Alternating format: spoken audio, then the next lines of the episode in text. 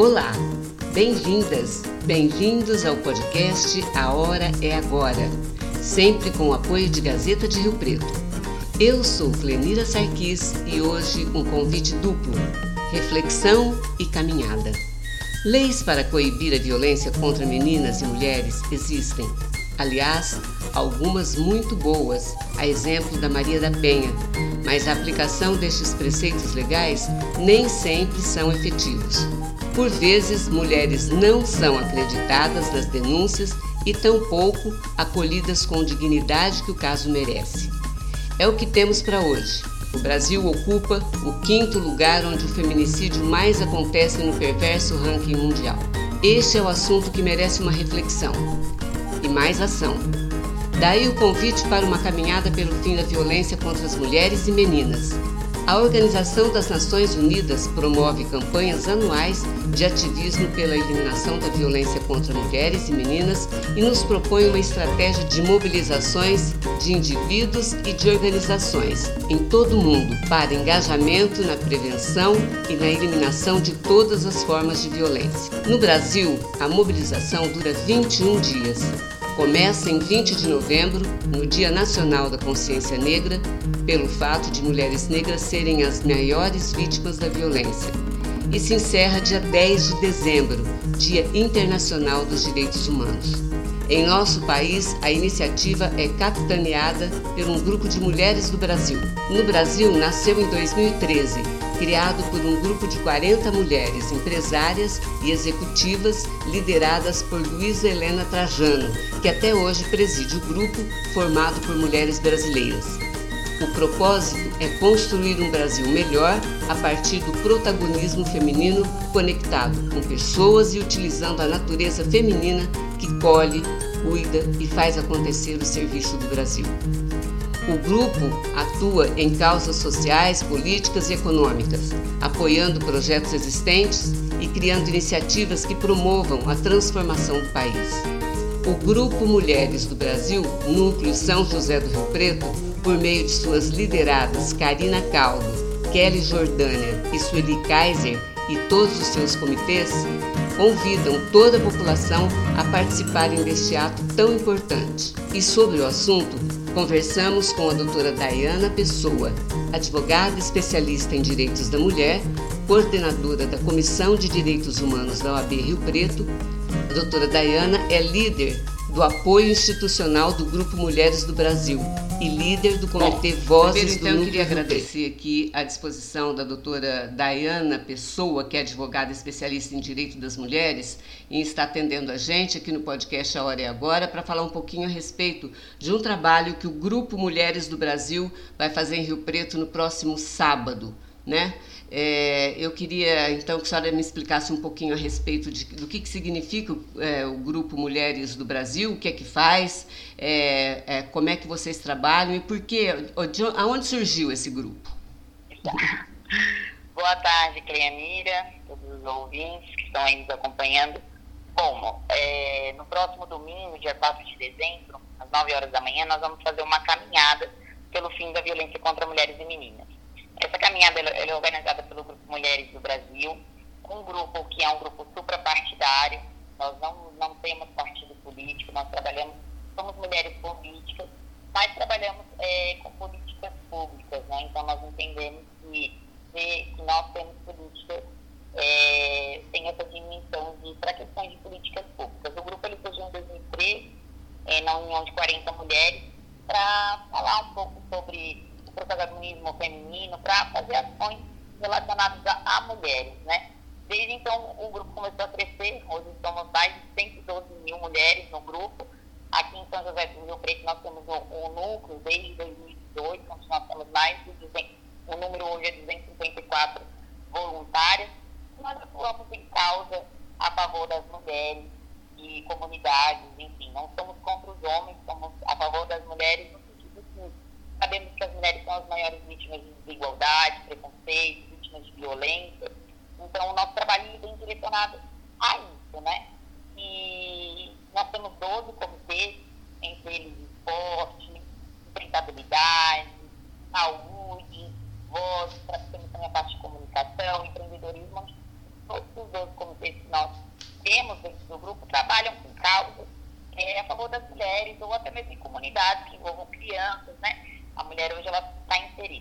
né, nesse contexto social. Então, a intenção sempre é trabalhar com essa perspectiva da mulher. Aí no dia 4 de novembro, desculpa, 4 de dezembro, no próximo domingo, às 9 horas, nós vamos fazer uma, a quinta caminhada pelo fim da violência contra mulheres e meninas. Certo. É, que...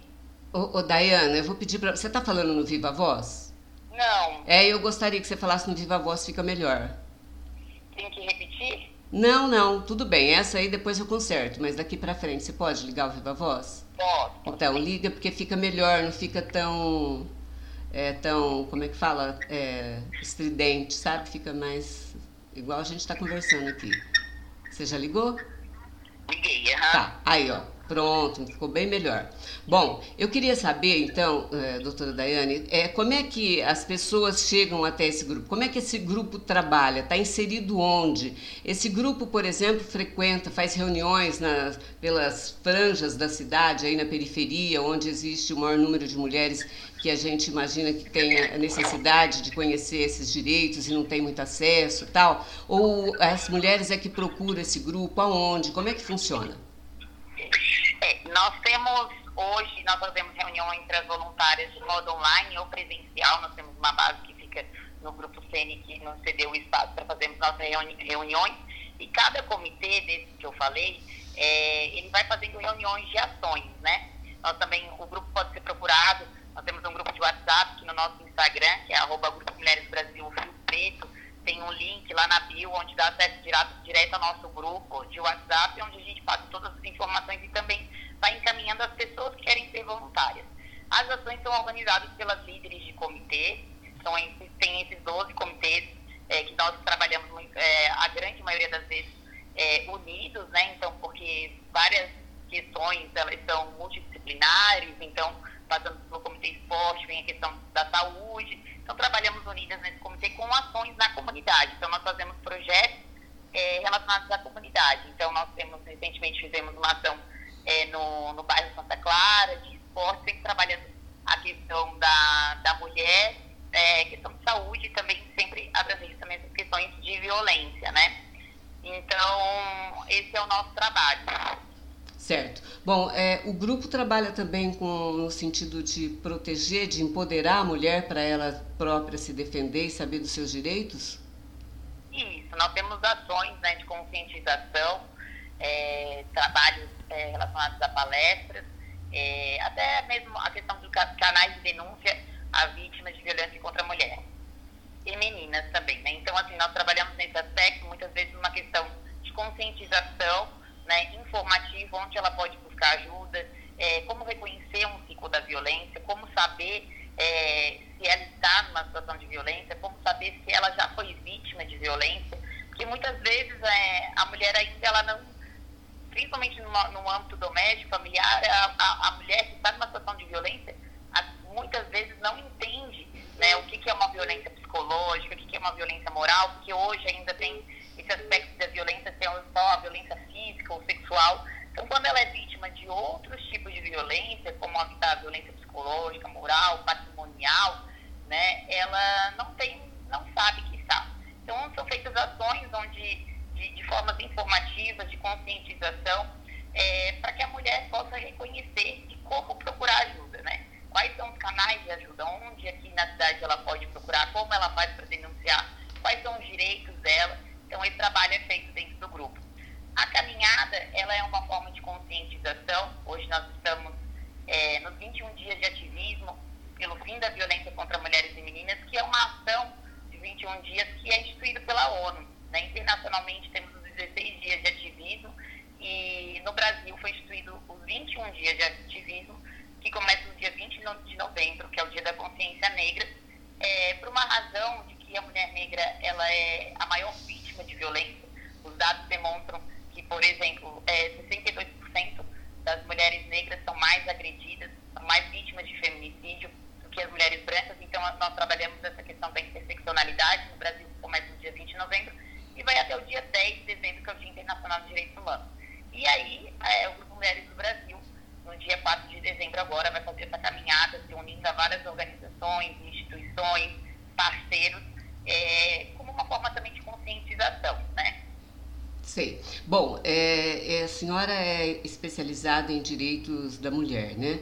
É, e eu sei que esse grupo é majoria, maja, majoria, agora me enrosquei aqui, majoritariamente, vou falar de novo, esse grupo é majoritariamente formado por é, empresárias ou empreendedoras, né? A maioria das, das mulheres que é, trabalham em favor desse projeto. Eu queria saber da senhora como é que é essa questão da relação é, da mulher também é, trabalhadora. É, quando é que a mulher está sendo abusada no trabalho? Como é que ela denuncia isso? Por exemplo, se uma pessoa ela se sente é, de alguma maneira, se a mulher é ultrajada em algum direito dela no trabalho, ela de repente fica com muito receio de denunciar ou de fazer algum tipo de ação, porque ela sabe que existe ali um corporativismo e que ela não vai mais arrumar trabalho. Esse tipo de coisa tem acontecido muito. Como é que se resolve isso, doutora? Certo. O que ocorre, na verdade, é assim, né? É, existem os canais de denúncias oficiais, o 180, que ele preserva, inclusive, a denúncia anônima. O assédio moral, que acontece dentro do ambiente do, do trabalho, ele vem amparado pela lei, é, pelo Código Penal, como um crime, né? E que quando tem as questões de subordinado, patrão e empregado, e também nas leis trabalhistas, nesse sentido.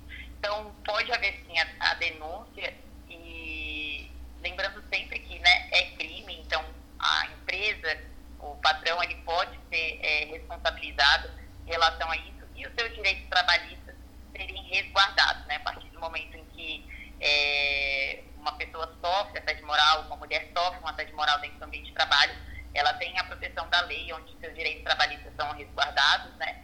E também são penal do, do agressor, uma forma de agressão e violência contra a mulher. É, especificamente, hoje a gente vê uma evolução onde empresas é, têm protocolos relacionados a isso. Nós estamos numa constante evolução, né, ainda muito para se conquistar, mas a gente já vê o movimento de empresas de é, fazer esse movimento de conscientização a respeito do assédio dentro do ambiente do trabalho. Então, a importância que tem de falarmos sobre esse assunto, de conscientizar é, dar mesmo às mulheres que existe uma, existe uma proteção jurídica relacionada a isso, né, e que elas podem e devem fazer a denúncia, né? Sei. Ah, o maior escândalo que nós já vimos nos últimos tempos a respeito de assédio moral aconteceu na diretoria da Caixa Econômica Federal em Brasília, né? É, e é, vocês é, acompanham, tomaram conhecimento disso? Esse grupo tem interesse em acompanhar? O que, que aconteceu com aquilo? O que, que aconteceu com as mulheres que foram que sofreram esse assédio? Bom, relacionado a, a questões assim, como advogada, eu também não posso me manifestar né, é, a respeito de casos em andamento, eu estaria ferindo meu código de ética. O grupo ele faz ações relacionadas a isso. É, muitas vezes isso vem de algo institucional, localmente é, nós temos algumas diretrizes de seguir o, o, próprio protocolo institucional do grupo, né, que é em São Paulo, como é uma organização. Então, os protocolos de casos assim mais em evidência são feitos diretamente pelo, pelo grupo institucional com notas de repúdio e também algumas ações é, do próprio ali a, a, diretoria do grupo que, que acompanha alguns casos específicos. Certo, doutora Daiane, porque dá uma tristeza, eu imagino vocês então que são do grupo, que tem esse grupo que trabalha nesse sentido, é, a gente, é, como em alguma parte lá do material é, de divulgação de vocês, eu vi que assim tem uma, uma frase é, mexeu com uma, mexeu com todas, que deve ser uma coisa é, que a gente fica indignada mesmo, né? Uma instituição pública, né? É, e ter, aconteceu histórias depois que a gente viu assim que quando uma tomou coragem e denunciou, o tanto de outras que vieram atrás e denunciaram, né? Quer dizer, existe ainda, a pessoa tem muito medo de denunciar, né? Eu já ouvi muitos relatos de mulheres que acham que não são bem acolhidas que denunciam e não são bem acolhidas nem pela, pelas instituições, pela polícia, né? Ou sempre há o primeiro momento é o julgamento e a desconfiança. A senhora também sente isso? É, é, o que a gente sente é a questão do medo da denúncia, né? E o que procuramos fazer com as nossas ações é justamente e as próprias, os próprios índices eles demonstram que as mulheres que denunciam, né? Elas acabam por exemplo, é, no âmbito doméstico, a gente sabe que existe um ciclo de violência que, à medida que esse ciclo ele vai se repetindo, ele pode acabar no feminicídio. Então, por isso a importância de é, quebrar esse ciclo, né, para que o ciclo não se repita e, e, assim possamos evitar uma situação de feminicídio. No âmbito geral é, da violência de gênero, o que a gente vê mesmo, o que deve acontecer, o que devemos levar cada vez mais é a conscientização de que a denúncia é ainda a forma mais eficaz de cessarmos as questões de violência. Por quê? O que, que acontece? É, o que foi falado, né, é, Lenira, a respeito do, disso que, que você falou, a questão ah, de que as mulheres ainda não se sentem acolhidas, as mulheres ainda têm medo, realmente isso acontece muito. Nós temos várias leis que protegem, nós temos os direitos que, que protegem né, a mulher e nós devemos exigir com que esses direitos sejam é, respeitados e cumpridos. Por exemplo, no âmbito é, doméstico e familiar, nós temos a, a Lei Maria da Penha, que é a terceira melhor lei é, considerada pela ONU no combate à violência contra a mulher. Mas nós ainda somos o quinto país que mais mata mulheres. Então, o que, que acontece? Né? Que a gente tem uma lei tão poderosa, considerada a terceira melhor do mundo, mas ainda nós estamos num ranking tão é, complicado de quinto lugar. Nós temos leis é, muito boas, nós temos leis maravilhosas, mas nós não temos políticas públicas, nós não temos ainda a eficácia da lei, de fato, em muitos aspectos. Já melhorou muito, é, temos uma evolução constante, mas nós precisamos exigir que a lei seja cumprida.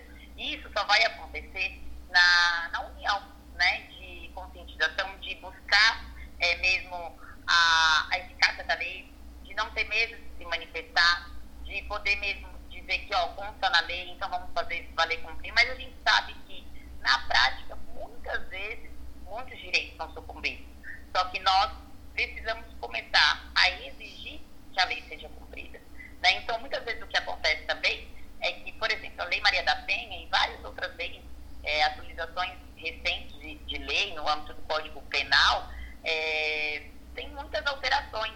E muitas vezes a pessoa que está na, na, linha de frente, né, como você mencionou ali, é, policial ou alguma instituição, órgão, ele não tem conhecimento de uma alteração da lei, de que mudou um tipo de procedimento, de que temos uma lei nova que, que fala sobre aquilo.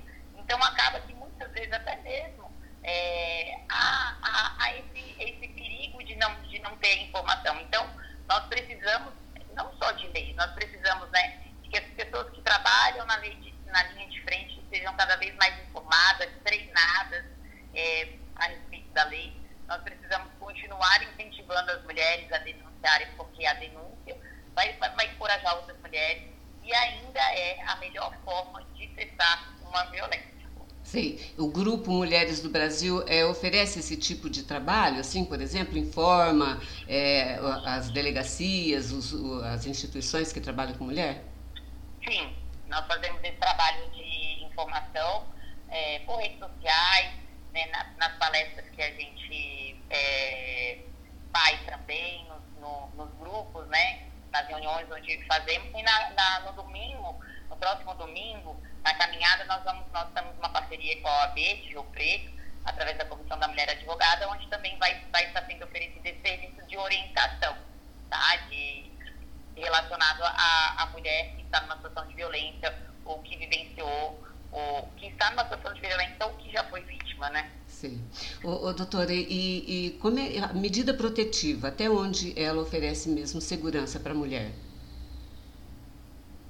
Sim, é, a medida protetiva ela vem no âmbito do doméstico e familiar, né? Então tem alguns requisitos ali e ela continua sendo também é, a melhor, como eu, eu, mencionei anteriormente, a questão do ciclo da violência, né, que isso ocorre muito no âmbito doméstico. Por que é tão importante a mulher reconhecer que uma violência ela não começa com uma agressão física? Ela começa com um xingamento, ela começa com uma humilhação, ela começa com uma violência psicológica, ela começa é, retendo o seu, a, o seu documento, retendo o seu dinheiro, né? Às vezes a mulher trabalha e o companheiro vai lá e retém aquele valor dela, ele administra, isso é uma forma de violência patrimonial. E os xingamentos. Então, assim, no âmbito doméstico, a violência ela nunca vai começar somente com uma agressão física. a, a violência ela não começa com um feminicídio. Então, o ciclo da violência é justamente isso. Ele começa com uma violência moral, uma violência psicológica, depois ela parte para agressão física. E o que que ocorre? Ele depois da agressão física, geralmente o agressor ele tem uma fase que é chamada no ciclo da violência, que é a fase da lua de mel. O que é essa fase da lua de mel? Ela é uma fase em que o agressor diz, olha, me eu me arrependi, eu vou mudar, é, me perdoa. E aí a mulher, que muitas vezes tem, a grande maioria das vezes, não só uma dependência financeira, mas também uma dependência emocional muito grande, ela perdoa o agressor.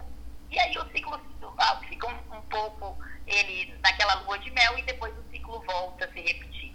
Por que, que é importante reconhecer? Por que, que é importante quebrar esse, esse ciclo? Como quebrar esse ciclo? Através da denúncia. Através da denúncia e pedindo uma medida protetiva. Justamente por quê? Porque esse ciclo ele pode acabar num feminicídio. À medida que esse ciclo ele vai se repetindo, é, muitas vezes ele, ele termina num feminicídio, que é a morte da mulher. E a medida protetiva, embora muita gente, a gente veja, infelizmente ainda muitos casos, ah, a mulher tinha medida protetiva e foi né, morta, existem sim, mas ela ainda é a melhor forma de proteger a, a mulher que está numa situação de violência doméstica e familiar. Sim. Então, aqui em São José do Rio Preto, por exemplo, nós temos a, a Patrulha Maria da Penha, em que ela faz visitas a essas mulheres que têm medida protetiva, é, acompanha as mulheres né, em, determinadas. Ele, ela, ela vai até a Casa das Mulheres, tem canal direto da, da Patrulha Maria da Penha. Então, são mecanismos né, que a própria Lei Maria da Penha prevê, que a Lei Maria da Penha ela não é uma lei só, na verdade, ela não é uma lei punitiva somente, né, é uma lei preventiva, é uma lei de coerção e uma lei multidisciplinar, que vem com toda uma rede de enfrentamento dessa situação à violência. Então, não só na questão de não só na questão jurídica, mas também da rede de enfrentamento é, à violência de gênero e doméstica e familiar.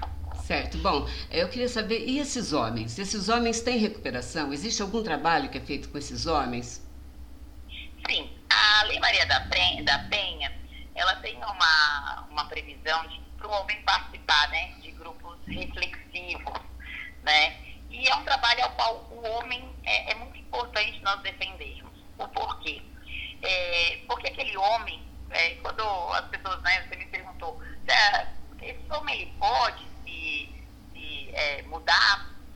Pode mudar. Quando a gente fala que o homem pode mudar, eu não estou dizendo que a mulher que a mulher é, vai perdoá-lo. Eu quero dizer que aquele homem, ele tem, por isso que existe essa previsão na Lei Maria da Penha, porque ele precisa é, ser olhado de, de qual forma? Aquele homem, muitas vezes, ele vai ser preso, outras vezes a pena não vai, não vai chegar a ter uma pena de prisão. Ele não vai se relacionar mais com aquela mulher que ele agrediu, mas ele vai se relacionar com outra. E se nós não tivermos o entendimento de que o homem agressor, não é à toa que a Lei Maria da Penha tem essa previsão, né? De grupos, de, de que o homem participe de grupos reflexivos, de que o homem tenha um atendimento é, relacionado, inclusive até mesmo como medida protetiva, muitas vezes o magistrado, o juiz, ele coloca lá a obrigatoriedade do, do homem participar desses grupos reflexivos. Porque esse homem ele vai voltar para a sociedade em algum momento. E aí ele pode não ser, ele não vai se relacionar mais com aquela mulher que ele agrediu, mas ele vai se relacionar com outra mulher. Então, ele precisa ser tratado de uma forma é, também é, multidisciplinar no sentido de grupos reflexivos, atendimento psicológico, até mesmo psiquiátrico muitas vezes, mas de uma forma mais é, de análise, né? Não não sendo tratado como um doente, mas sim para que ele entenda o, o, a, a, a, o que aquelas ações, aquela ação dele resulta na vida dele e na vida da, do próximo. É, porque ele pode, por isso, ele pode ter filhas também dentro de casa, né? Isso pode atingir também os filhos todos tal. Agora, duas coisas que eu queria falar com a senhora para a gente encerrar. Em Rio Preto tem, por exemplo, se a mulher denuncia, ela tem, é, é grave a situação, ela tem que sair de casa, tem um abrigo para ela, ela tem onde encontrar, ampar, ela é amparada, tem algum lugar para onde ela possa ir? Tem. É, quando a mulher registra o boletim de ocorrência em Rio Preto, lá mesmo na hora do registro, se ela mencionar, né, ela, ela precisa mencionar que ela não tem para onde ir, ela pode pedir o afastamento do lar, mas ela também pode, é, se ela precisar de uma proteção, nós temos ligado à Secretaria da Mulher do município, a Casa Abrigo. Né? Então, é, ela pode comunicar na hora da denúncia, a própria delegacia já faz o encaminhamento ao CRAM, onde o CRAM vai fazer todo esse procedimento com ela a respeito do abrigo é, para ela e para seus filhos ou suas filhas, mantendo sempre o sigilo, né? É, o, o, local do abrigo ele não é divulgado na sociedade, então não, não, não existe a divulgação de onde é essa casa-abrigo, mas indo pela orientação do, da delegacia, indo na delegacia da mulher, fazendo esse registro, lá mesmo eles já vão fazer as orientações para o CRAM, e o CRAM ele vai fazer o encaminhamento dessa mulher que precisa de proteção. Certo. Agora, em relação às meninas, recentemente nós vimos uma menina que foi violentada aqui em Rio Preto e que foi acolhida pelo hospital de base, né? E a gente viu também aquela, aquela situação que aconteceu lá no sul do país, acho que em Santa Catarina, se não me falha a memória, é da, da, criança, da menina que ficou grávida com 11 anos, né?